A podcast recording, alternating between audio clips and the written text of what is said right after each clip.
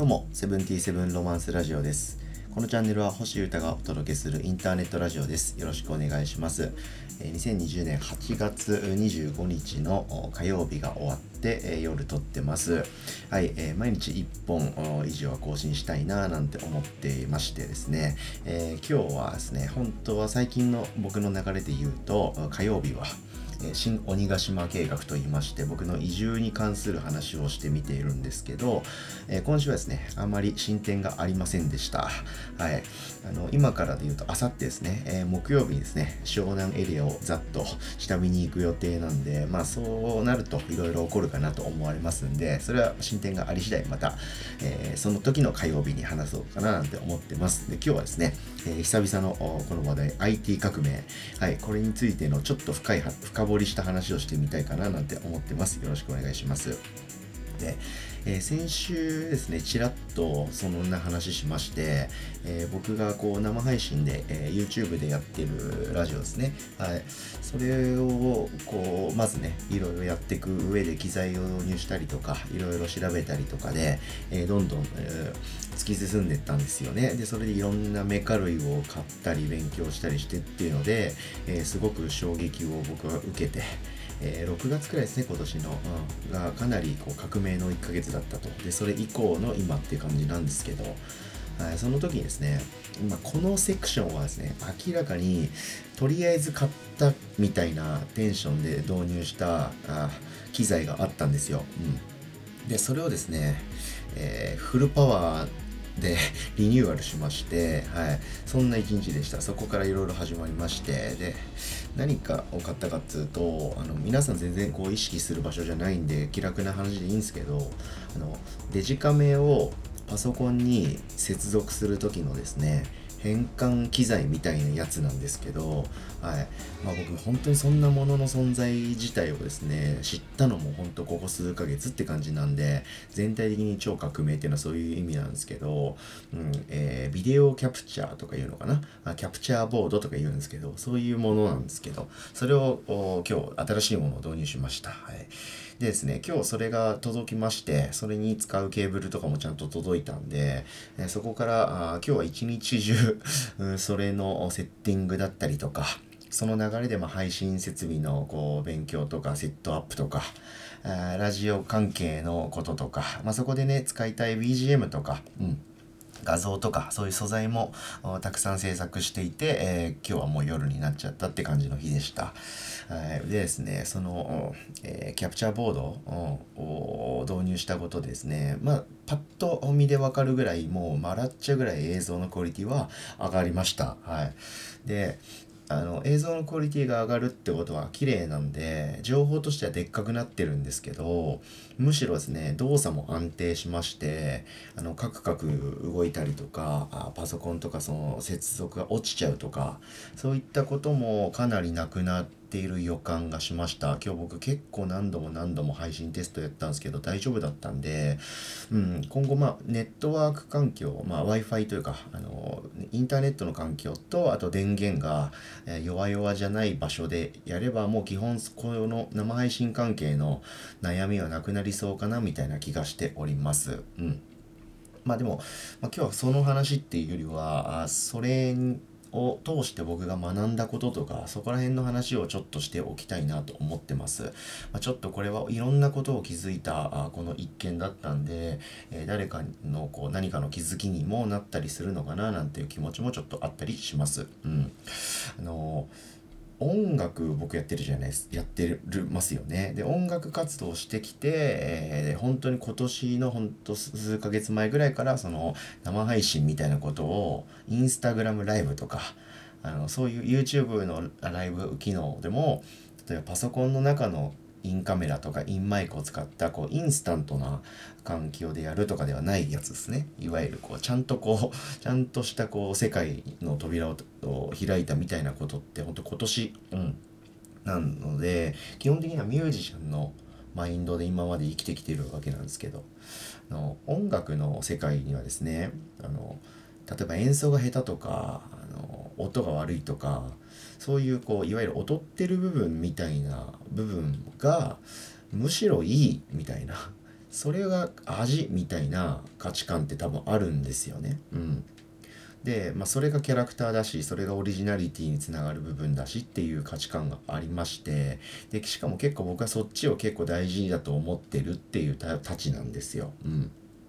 なんですけど、おそらくですね、映像とかその配信とか、この数ヶ月で僕が衝撃を食らいまくってるこの革命の世界にはですね、そういう今言ったような音楽の世界にはあるような、そういった価値観が一旦多分ないですね。うん。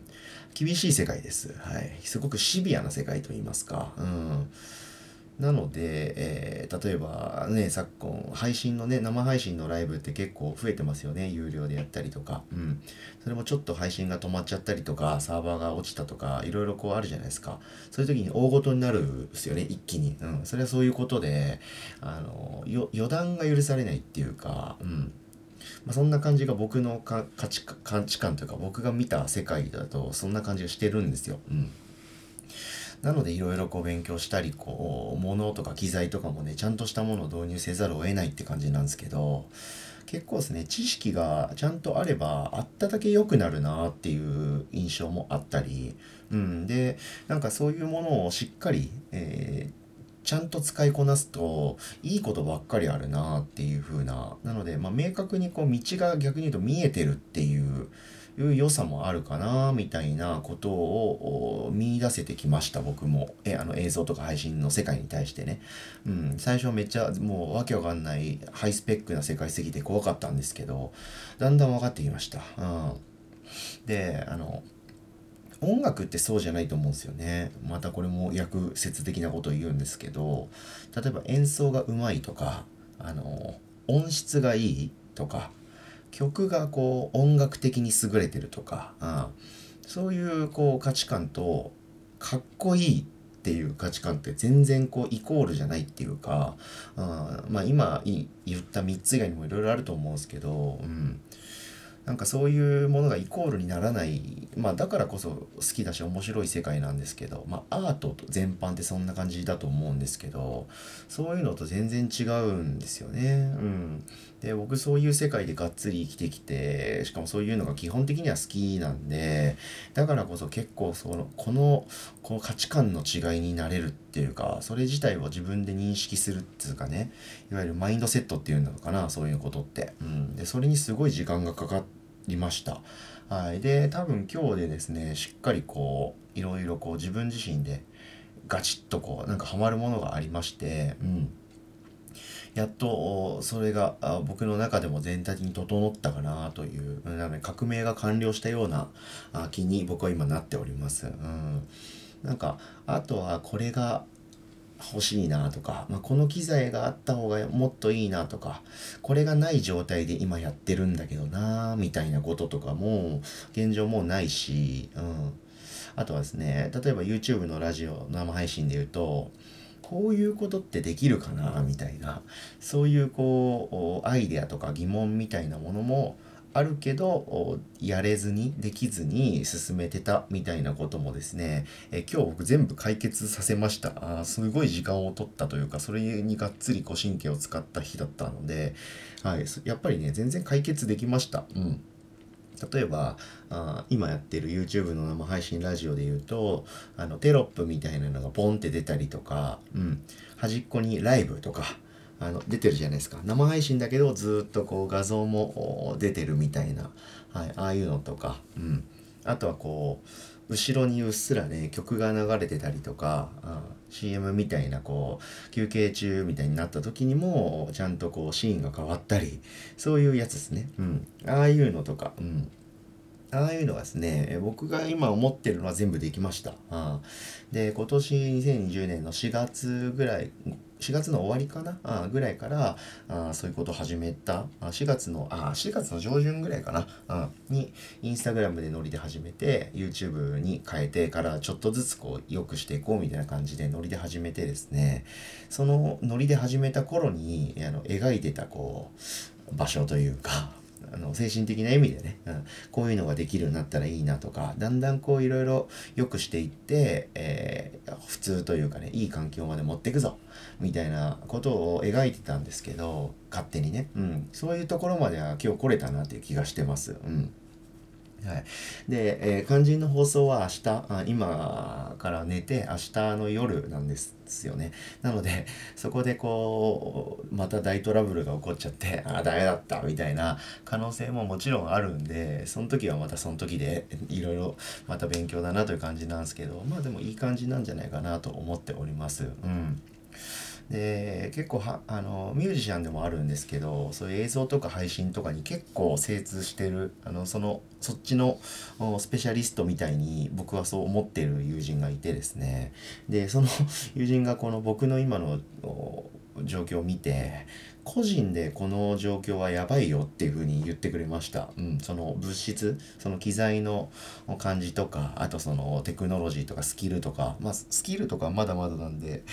いいんですけど、うん、とりあえず環境的に、えー、これを個人でやってるのはかなりやばいかもねみたいにいい意味で言ってくれたんで、うん。なんか自信がついたというか納得している部分でもあります。うん。まあでも、まあまあまあまあね、それはそれでいいとして、実際問題僕はこっからの方が重要だと思っててこういう設備とかこういう知識とかこういういわゆるノウハウっていうのを得た上で、えー、音楽家である僕がどういう表現をやれるのかと。うん、ここの方が100倍重要だと思ってるしそれができなきゃあこんなことに時間とかお金使ってるのはもう無駄でしかないと思ってますんで、うん、それをしっかり忘れずにね、うん、でもまあ音楽以外のことはやんないんでみたいなそういうことでもないのであのそこにねつながっていきそうな部分はどんどんどんどんうん、オープンな姿勢でやっていこうと思ってます。はい。なんで、それに向かう、こう、土台作りは完了したかなという気がしておりますんで、あこっからですね、あその僕の音楽活動とかとどういうふうに絡めて、えー、映像とか配信ってことをやっていけるのかということを考えていってもいいタイミングにはなったかなと思っておりますので、一旦ここで IT 革命、おそらく第1章完という感じがしたので、話してみたいと思いまして、えー、聞いてくれてありがとうございました。うん。でね、もう今日はちょっと時間の、もう来ちゃったし、えー、もうね、濃いめの話をいっぱいしちゃったんで話しませんけど、実はですね、これ、僕がこういうことやってる本当の目的っていうのはですね、ちょっと別のとこにもありまして、はい、それについてもこういうところではのんびりこっそり話そうかなと思ってますんで、うん、またこういう話する時に話してみたいと思ってますんで、はい、その時もまたチェックしてもらえたら嬉しいななんて気楽な感じで思ってます。でも今日は終わり、えー、ですね。話聞いてくれてありがとうございました。今日はですね、IT 革命第1章、間の予感がしてるっていう話でした。はい。音楽と映像の世界は全然違うなという、そんな感じですね。はい。勉強って楽しいですね。これからも学んでいきたいと思ってます。引き続きよろしくお願いします。じゃあ今日の77ロマンスラジオは終わりです。聞いてくれてありがとうございました。皆様今日も素敵な一日をお過ごしください。バイバーイ。